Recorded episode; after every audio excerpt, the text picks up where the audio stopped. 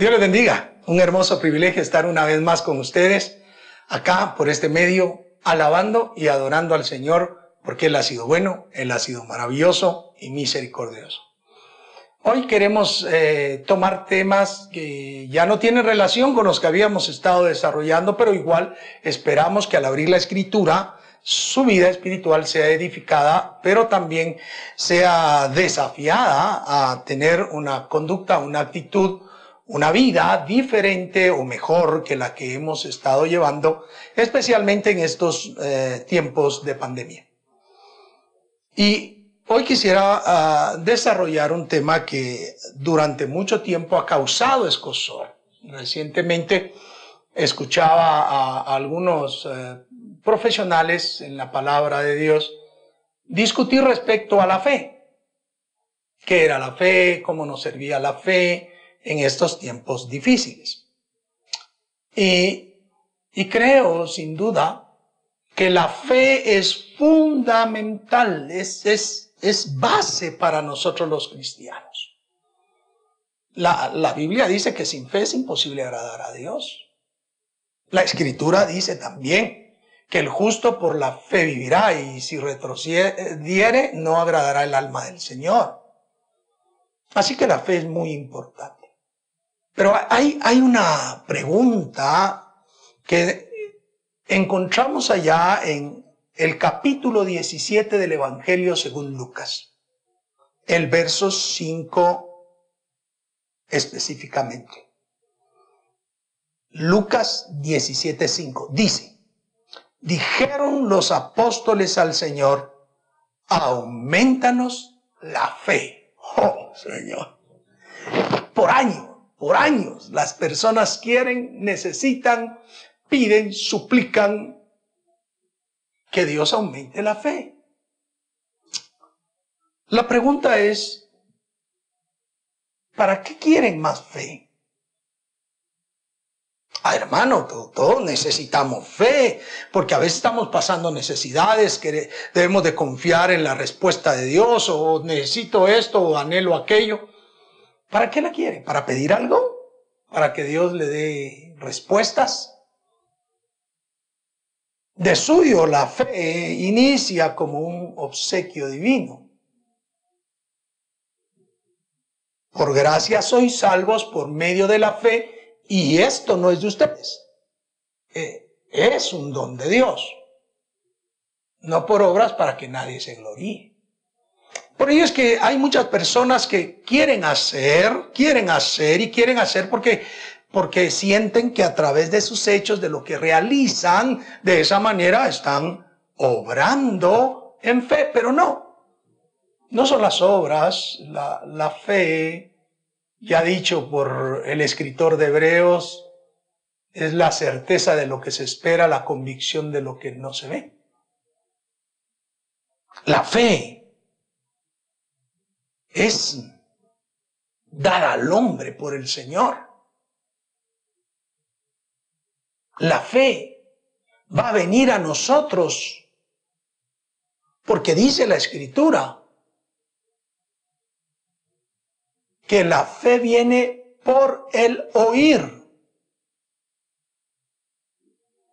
Y el oír por la palabra de Dios. No dice por oír de la palabra de Dios o por oír la palabra de Dios, sino que es la palabra de Dios la que va a permitir oír. ¿Cuánto quisiéramos nosotros que cada una de las personas que abre la Biblia y la lee aprendiera y tuviera fe? En algunas de estas prédicas mencioné que desde Génesis 1.1 hasta Apocalipsis 22.21, la Biblia brota borbotones la fe, en ejemplos, en manifestaciones que fueron escritas para que nosotros tuviésemos un concepto, una forma de vida apegada a la forma en que actuaron las personas. Pero, ¿cómo hemos de aumentar la fe? ¿O para qué? Y este famoso versículo tiene una razón, ya cuando uno lo escudriña, tiene una razón. Por cierto, que Jesucristo le responde acá a los apóstoles a, su necesidad. Ellos preguntan, dijeron los apóstoles al Señor, aumentanos la fe. Entonces, eso es el verso 6, el Señor dijo, si tuvierais fe como un grano de mostaza, podrías decirle a este sicómoro, desarráigate y plántate en el mar, y os obedecería. ¡Wow! Si tan solo tuvieras fe como un grano de mostaza. Ya en otra parte de la escritura el Señor dice que el grano de mostaza es la más pequeña de las semillas, pero cuando crece, cuando nace su planta, llega a ser uno de los más grandes de su género. Eso quiere decir que ese grano de mostaza tiene una especie de fe, porque aunque es chiquito, aunque es pequeño, se desarrolla. El ejemplo de Dios es maravilloso, pero el contexto dentro del cual está sucediendo esto es un contexto un tanto diferente a lo que nosotros pensamos. La mayoría de personas cristianas, cristianas evangélicas, creyentes en Dios, la mayoría de personas cree que la fe, aparte de la salvación, sirve para estar pidiendo cosas. Para estar pidiendo comida, para estar pidiendo sanidad, para estar pidiendo eh, beneficios para comprar mi casa. Y, y no está mal el pedir, el suplicar, pero inicialmente la fe, nuestra fe para salvar, también tiene la encrucijada de perdonar. Y de hecho ese es el entorno que tiene este, este versículo 5. No fue dicha porque había hambre, no fue dicha porque había enfermedad, no fue dicha porque querían comprar algún lugar, no, fue dicha en un efecto real y como consecuencia de la necesidad de perdonar. ¿Necesitamos fe para perdonar? Por supuesto, necesitamos muchas cosas. Pero veamos entonces el contexto que, que da razón a ese versículo 5.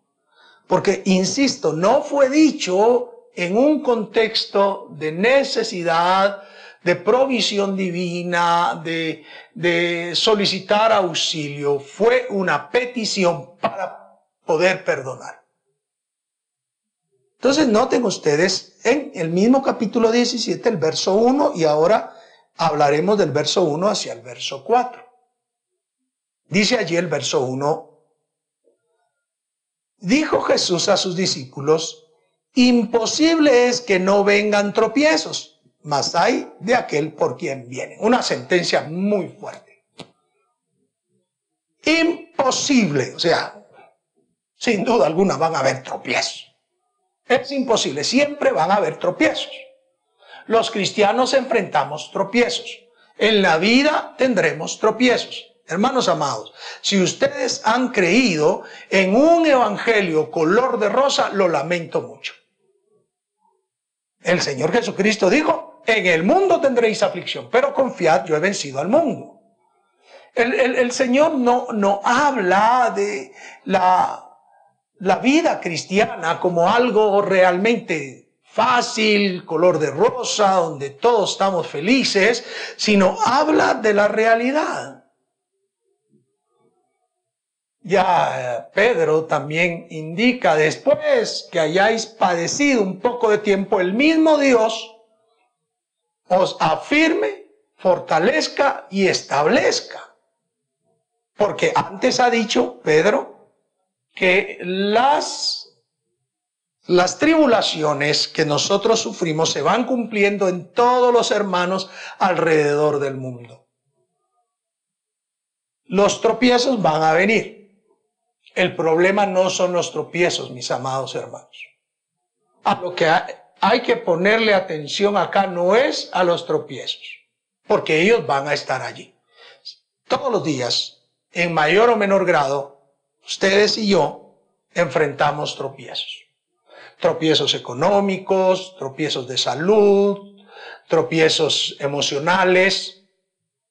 Y y ahí van a estar, a veces provocados por nuestro eh, entorno inmediato y a veces provocados desde nuestro entorno más lejano.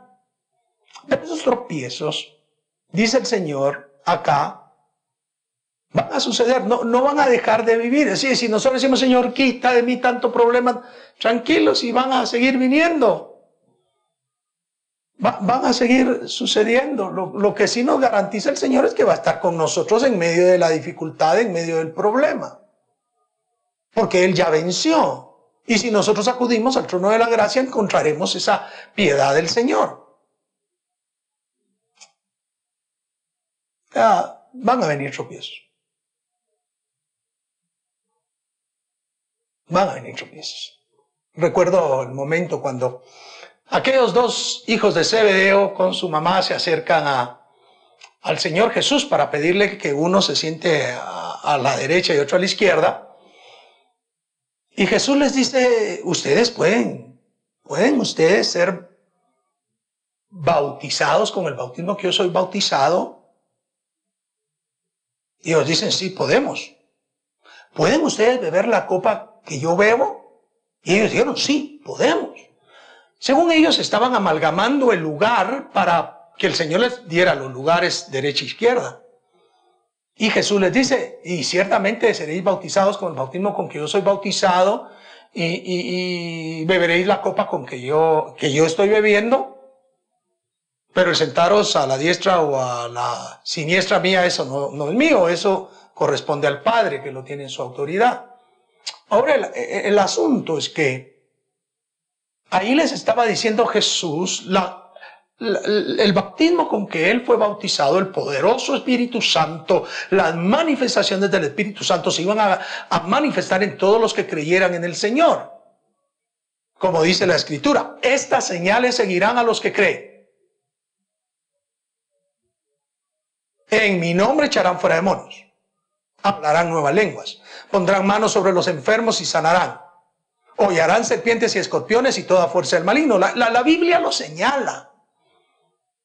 Pero también les dijo, y la copa. Y la copa era una copa de sufrimiento, de dolor. Por eso el día de la aprehensión de Jesucristo, Él está orando al Padre y le dice, si es posible, pase de mí esta copa, mas no como yo quiero, sino como es tu voluntad. Así que todos, queridos hermanos y hermanas, el creer en Dios es parte fundamental para que las situaciones, las circunstancias difíciles no nos muevan de la fe, porque la fe implica creer en Dios. Y ese creer en Dios va a implicar que haya sufrimiento. Sí, problemas, dificultades. Ahora, Dios nos puede ayudar en la vida, que tengamos menos dificultades, oremos, vivamos una vida santa, vivamos agradándoles y, Dios lo va a hacer, pero eso no quiere decir que el justo no sufra, como pasa en el libro de Job, donde se nos demuestra bíblicamente que el justo puede llegar a sufrir y a sufrir muy duro. Entonces, a lo que hay que ponerle atención es que dice allí, hay de aquel por quien viene. Así que aquel que pone los tropiezos, aquel que se porta mal, aquel que trata de hacerte daño, aquel que te trata de, de, hacer que tengas dolor, aflicción, necesidad, él, él va a ser tomado en consideración por Dios. ¿Para qué? Mira lo que dice el verso 2. Mejor le fuera que se le atase al cuello una piedra de molino y se le arrojase al mar que hacer tropezar a uno de estos mis pequeños. Así hay alguien, llámese como se llame, que trata de hacerle daño, de molestarlo, de ponerle tropiezo, de hacerle quedar mal, de avergonzarle, pues el problema es de ese alguien, porque Dios dice, más le valiese, mejor atarse al cuello una, una piedra de molino, que no era una piedrecita, no, era una piedrota jalada por, por animalitos, y se lance al fondo de la mar y se muera. ¿Qué haber hecho tropezar a uno de estos pequeños? ¿Hay cuántas personas le juegan malas bromas a cristianos por hacerlos pecar? Y en eso no se dan cuenta que Dios va a corregir su actitud, que Dios se va a encargar de corregirlos. Entonces, vean todo lo que está pasando. Gente que pone tropiezo, gente que está lastimando. Dios no está de acuerdo con esa gente, pero el verso 3 dice, mirad por vosotros mismos. Si tu hermano pecare contra ti, repréndele y si se arrepintiere, perdónale. Ah, no estamos hablando solamente del que pone tropiezos, del que peca contra ti, sino si peca contra ti tu hermano. Siempre hay una discusión bastante seria al hacer el análisis acá, si al referirse a su hermano se está refiriendo a los miembros de su familia, a, los que son sus parientes, o se está refiriendo a la comunidad de fe. Y, yo digo que se aplica en este texto directamente a los que son de Israel, a toda su familia en Israel, pero a nosotros, por ser Israel espiritual, se nos aplica el versículo de manera directa también. Así que a todos los hermanos de la comunidad de fe en la que vivimos, en la que nosotros permanecemos, a la cual servimos, si tu hermano de esa comunidad pecare contra ti, repréndele. Y si se arrepiente, perdónale. Mire qué fuerte. Es, es muy fácil tener conflictos entre nosotros los hombres. Santiago dice que si hay un hombre que no ofenda a los otros, este es un varón justo, perfecto, completo. Perfecto, imagínense ustedes. Pero todos ofendemos por medio de nuestra boca. Entonces, ofendemos. Así pasa entre los esposos. ¿eh? La esposa dice algo, el esposo ofende, o el esposo dice algo y la esposa ofende muchas veces. Y, y a veces lo que hay son escaladas de pleito, de discusión, porque no estoy de acuerdo que, que me haya gritado, entonces yo le grito más. En lugar de decirle, momento, un hijo de Dios tiene un temperamento diferente tiene una actitud diferente. En lugar de confrontarlo con la palabra de Dios o confrontarla con la palabra de Dios y decirle, hey, hey, tranquilo, tranquila. Dios demanda que seamos de paz, que seamos pacificadores, no pleitistas. Oh, fantástico, qué maravilloso, que actuáramos. A veces lo digo entre un dejo de broma, ¿Qué tal si a usted la regaña a su marido y lo primero que hace, mi amor, te sirvo tu cafecito, ven y sentate conmigo? O al hombre lo ofende su mujer y le dice, hija, no, eh, eh, ¿no querés un poquito más de, de dinero para el gasto? Que suena así en broma. Pero la realidad es que nosotros debemos aprender a decir las cosas a las personas de una manera correcta, pero si es necesario, si están pecando contra ti, repréndele. Y si se arrepiente, perdónale. Y vea la, vea la condicionante. Si se arrepiente, perdónale. No es perdónale porque sí, debe existir un arrepentimiento. Te ofendió alguien, te lastimó, pecó contra ti. Repréndele. No dice, fíjate bien, fíjate bien. Si alguien pecó contra ti, no dice espera que te venga a pedir perdón o exígele que te pida perdón. No. Dice, si alguien peca contra ti y es parte de la comunidad de fe, si es parte de tus hermanos, ve y llámale la atención severamente. Si se arrepiente, entonces perdónale. E, este consejo es fuerte. Es fuerte porque muchas veces alguien se muestra arrepentido y nosotros no queremos perdonarle porque nos hirió muy profundamente. O a veces hay malos entendidos y por un mal entendido queremos ser tirantes, queremos ser orgullosos, arrogantes y no perdonamos, aunque la persona ya haya ido a ofrecer disculpas.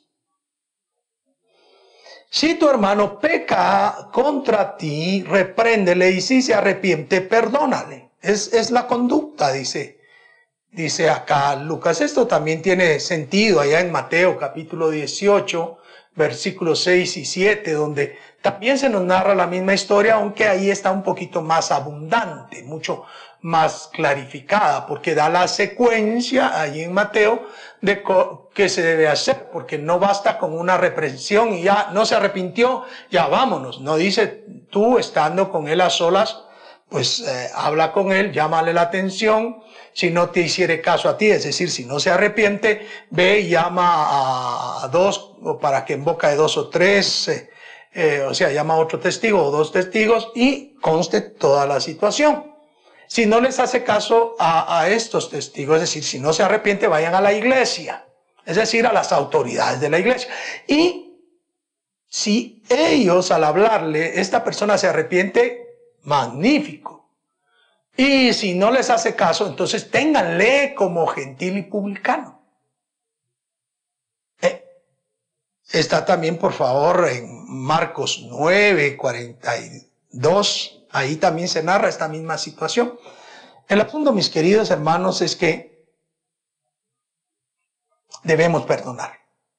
Es el entorno que está dando este versículo. El verso 4.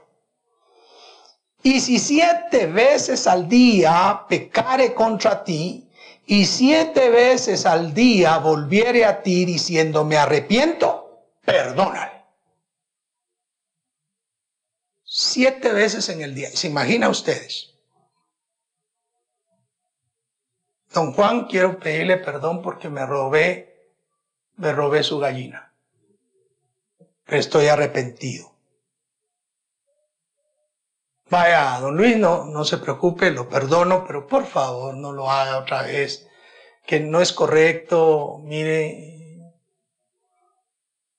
Y la Biblia dice que hay que resarcir al agraviado, así que cuando me paga, no, solo perdona, le dice. No dice, pídele cuentas, dice, perdona, punto. Si está arrepentido, perdónalo.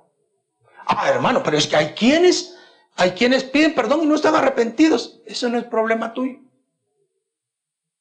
Si alguien te dice me arrepiento y no lo hace genuinamente, el juez de todo es Dios. Él es el que conoce los corazones. Pero dice también acá, si siete veces al día pecare, ah, al ratito llega. Eso fue a las ocho de la mañana. A las diez de la mañana, fíjese, don Juan, que Venía yo en mi carro y que salía su perrito, lo atropellé y se murió. Oh, Dios mío, yo lo mato a este gente. No. Que él muestra su arrepentimiento. Don Juan, perdóneme, yo no sé qué hacer, pero me siento adolorido por lo que ha pasado. Y la Biblia dice otra vez, perdona. Pero es que me tiene que devolver el perro. No se puede, ya se murió con todo el dolor de tu corazón, ve y haz lo que debes hacer con tu mascota, pero perdona al individuo. A las once y media de la mañana esa persona está subido cerca de tu casa y tú oyes ruidos en el techo y ves que aquel árbol que tienes plantado allí de aguacatales, un aguacatal, aguacates, Ah, está ahí don Luis agarrando los aguacates más grandes. Y se arma el lío. Y don Luis le dice, perdóneme, es que tengo tanta necesidad, perdóneme. Y entonces la Biblia dice, perdónalo. Pero es que es un ladrón, sí, perdónalo. Me mató al perro, sí, perdónalo. Me robó la gallina, sí, perdona. ya por ahí de las dos de la tarde, tu hijo salió a jugar y pasó cerca de don Luis y don Luis lo botó de la bicicleta. Estaba molesto. Después llega a su casa él a contarlo, la esposa lo reconviene y llega de nuevo contigo y te dice, mire, yo actué mal, yo dañé a su hijo, perdóneme. Y la Biblia dice que tú debes perdonarlo.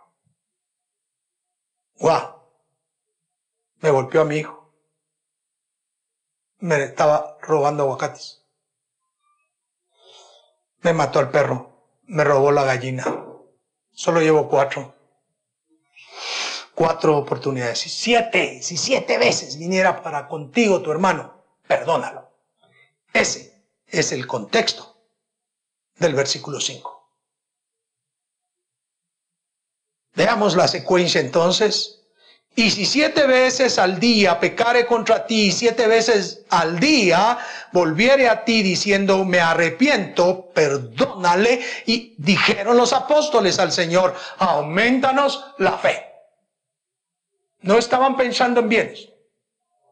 No estaban pensando en, tengo fe para comprar un carro, una casa, para, para que esta Navidad nos juntemos todos, comamos un gran pavo, dos pavos, tres pavos. No estaba en eso. La fe se requería para poder perdonar. Y hoy quiero desafiarte en el amor de Cristo Jesús, porque cuántas veces te han ofendido. Quizá te ofendieron de niño o de niña. Quizá te ofendieron de adolescente. Quizá tu papá y tu mamá no fueron los más cuidadosos y no te ayudaron, no te dieron para que crecieras, pero hoy estás acá y tienes la gracia, la misericordia de Dios y estás con vida, estás con bien. Y lo que tienes que hacer es perdonar. Perdonar a tu prójimo. Perdonar al que te ofende, perdonar al que te daña, especialmente cuando es de la familia de fe, cuando es de la comunidad de fe en la cual te congregas y a los que reconoces como hermanos. Porque dentro de cualquier sociedad y más en estos tiempos que hay iglesias cristianas evangélicas por todos lados, nos conocemos con hermanos de otras congregaciones y a veces aquel o aquella nos pueden ofender, pero nuestra responsabilidad no es simplemente pedir aumento de fe para comprar, para, para vender, para hacer un buen negocio, sino para perdonar. Una razón para mí fundamental para que vivamos en paz. ¿Por qué hay problemas dentro de las iglesias cristianas evangélicas? ¿Por qué hay divisiones dentro de las iglesias evangélicas? ¿Por qué se parten y se van grupos por aquí, grupos por allá? ¿Por qué hay disidencia en la iglesia evangélica? Por la ausencia de perdón. Si bien, como debemos señalar, la disidencia no necesariamente eh, es promovida solo por el hombre, porque a veces Dios la promueve, pero también es cierto que si no hay perdón, que si hay ausencia de perdón, la persona que está marchando va con una carga de ausencia de paz, de perdón en su vida y estará amarrado a la otra persona de por vida hasta que logre perdonar. A veces vienen recuerdos a tu vida de situaciones donde te han ofendido. Perdona y libérate en el nombre de Jesús. Así que por eso Jesús les dijo, si tuvieran fe como un granito de mostaza, le van a decir a este gran árbol, desarráigate y plántate allá. No es necesario mucha fe, pero esa fe sirve para perdonar. Y eso es lo que yo quiero dejarles en su corazón. La fe agrada a Dios. Por fe nosotros seguimos a Jesucristo. Por fe tenemos una gran cantidad de disciplinas cristianas evangélicas. Por fe. Pero por fe también debemos perdonar. El Señor Jesucristo dijo, un mandamiento nuevo os doy, que os améis los unos a los otros. Sí, debemos tener una vida que cumple el mandamiento del Señor Jesucristo. Amémonos. Perdonémonos. Y como dice el apóstol, tolerémonos. Así que, ¿para qué quieres fe? ¿Para llenar tu casa de bienes? Vamos, está bien, está bien. Pero recuerda, debes usarla para perdonar. La comprensión es, es necesario tener mucha fe para estar perdonando a las personas que nos ofenden, y es cierto. es necesario actuar por fe. No humanamente, porque humanamente quizá esas personas se merecerían el castigo más grande y de ahí el concepto de perdón es no darle el castigo merecido a la persona. Quiera Dios que tanto ustedes como yo, que sus familias y la mía, seamos creyentes, cristianos evangélicos, que verdaderamente perdonemos a quienes nos ofenden. Aunque cueste un momento, aunque sea difícil, la importancia no radica en la dificultad, sino en la fe para perdonar. Espero que Dios les haya hablado, que Dios les haya dicho algo y que la paz de Dios sea con ustedes. Quiero, quiero orar por su vida y porque verdaderamente podamos vivir en perdón los unos para con los otros. Oremos. Padre bendito, en el nombre poderoso de Jesús traigo delante de ti la carga que hoy tenemos por la palabra aprender a perdonar y perdonar a los que nos ofenden, aunque nos, nos ofendan una y otra y otra vez, hasta siete veces al día. En otra parte de tu palabra dice hasta setenta veces siete, nosotros debemos perdonar. Señor, en el nombre de Jesús necesitamos un corazón ablandado por tu palabra, lleno de, la fe que te tenemos para poder vivir.